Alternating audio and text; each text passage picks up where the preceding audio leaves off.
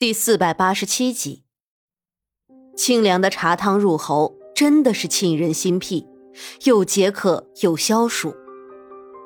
苏月心刚想夸赞如意两句，就听到了身后的动静。只见一名穿着富丽的女子走了过来，在苏月心的面前站定。她的头上全部都是些亮丽的首饰，看得苏月心的眼睛都要花了。苏月心就怕这种沉重的首饰会把那女子的头给压塌了。你是？苏月心在打量那个女子的同时，那女子自然也打量着苏月心。两个人都是相看不顺眼的，不过终究是苏月心先开了口：“臣女是心如。”心如虽然不愿，但还是朝着苏月心行了一礼。但那眼睛却快要飙到天上去了，只一眼，苏月心便知道这是一个受不得委屈的主。之所以没有和紫菱一样被处置，大概是因为他比紫菱多了些脑子。不知道心如姑娘来此作甚？苏月心的心里自然是不喜欢这娇柔造作的姑娘的，但她到底是端着一个架子，那就是将军夫人。夫人。这壶凉茶可是我专门为将军准备的，不想夫人竟捷足先登，把这茶喝了。夫人若是想喝茶，告诉我一声即可，又何必做这等事情呢？谁知刚刚还眼高于顶的心如，竟然一下子就变得这么柔弱，好像是谁给了她天大的委屈一样。苏月心的嘴角微微一抽。为什么没有人告诉过他这茶是心如泡的？他还以为这是如意泡的茶。这是怎么了？身后突然传来一道声音，苏月心一扭头，才发现是沈炼。苏月心现在总算是知道了，心如突然变成那样的原因，原来是为了装可怜啊！只是他这个算盘算是打错了。少主，还不等苏月心说话，心如就一副可怜兮兮的样子看着沈炼。心儿，你没事吧？沈炼压根儿连看都没有看一眼心如，径直走到了苏月心的身边。心如微微有些诧异，但很快的他就把这情绪掩藏了下去。少主，请少主替我做主啊！心如像是生怕沈炼不知道一样，竟然扑通一下跪了下来，还往沈炼那边挪了挪。这是怎么回事？沈炼虽然话是这样问，但面上那不耐的表情已经说明了，他根本就不会秉公处理。苏月心的心里还记恨着沈炼的粗鲁，现在沈炼在他身上乱摸，他当然是红着脸把人推开了。夫人。你今天穿着的这身衣服真好看。沈炼却没有要就这样放过苏月心的意思，而是悄悄的和他咬耳朵。苏月心的一张脸红的快要滴出血来。沈炼，你能不能正经一点？苏月心一张脸憋得通红，好不容易才说出了这么一句话。少主，心如的面色变得有些难看起来。他怎么也没有想到，沈炼对于苏月心的偏心已经偏到了这个地步。你说什么？沈炼对于心如和苏月心根本就不是用一种脸色。心如的面色一下子变得煞白起来。少主，夫人她喝了臣女给您准备的茶。心如几乎是咬着牙才能说出这句话。因为他知道，现在他就算是说出来也没有什么用了。沈炼对苏月心的态度已经是说明了一切。他不是一个蠢人，之所以用这样蹩脚的手段，也只是想要试一试苏月心在沈炼的心里到底有几分重量而已。现在看来，似乎是比他料想的重了一些。不过就是一壶茶，也值得你这样大呼小叫的？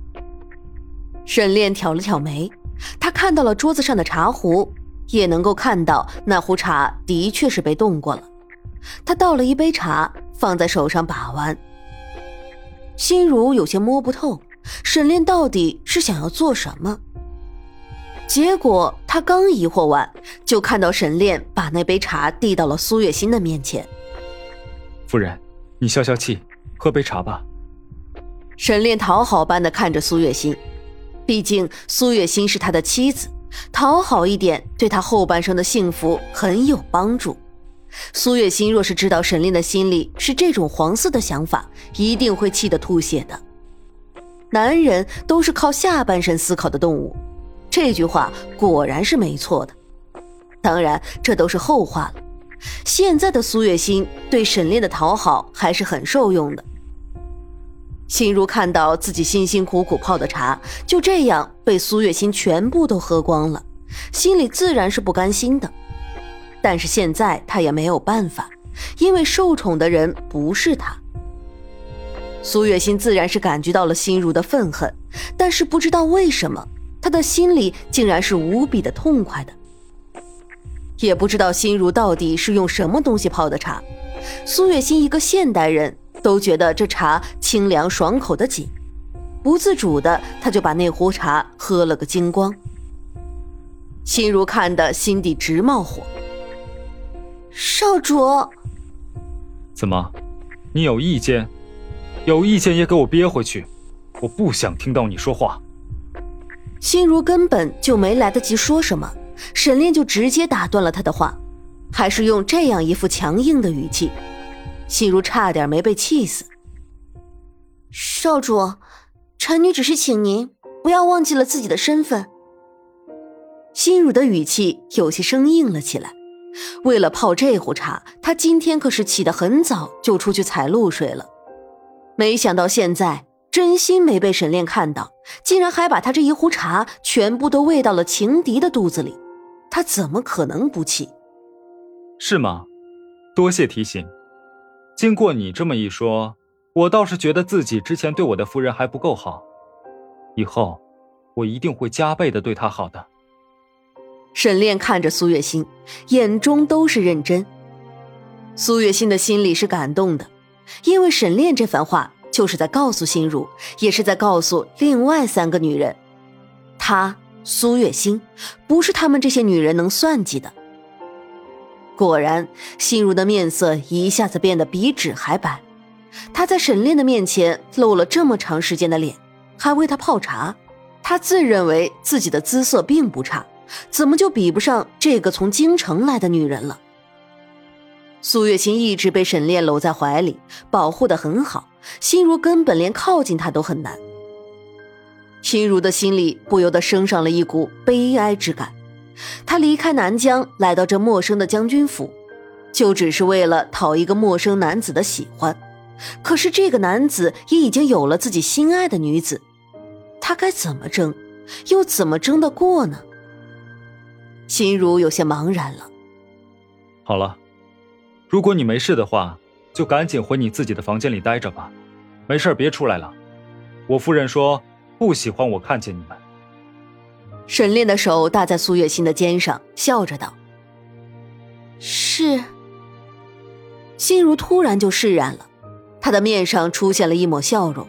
虽然在沈炼看来，这只不过是这个女人做作的笑。心如走了，看她的背影，她是高傲的。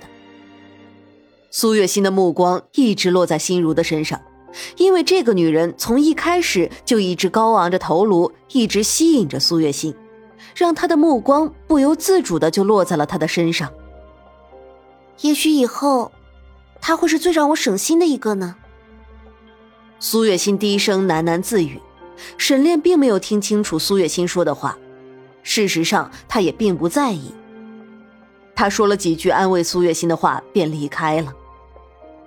夫人，您觉得这位姑娘会成为您的阻碍吗？等沈炼走了，如意这才问：“沈炼这般宠我，你觉得谁会成为我的阻碍？”苏月心这句话是在炫耀，但同时也是事实。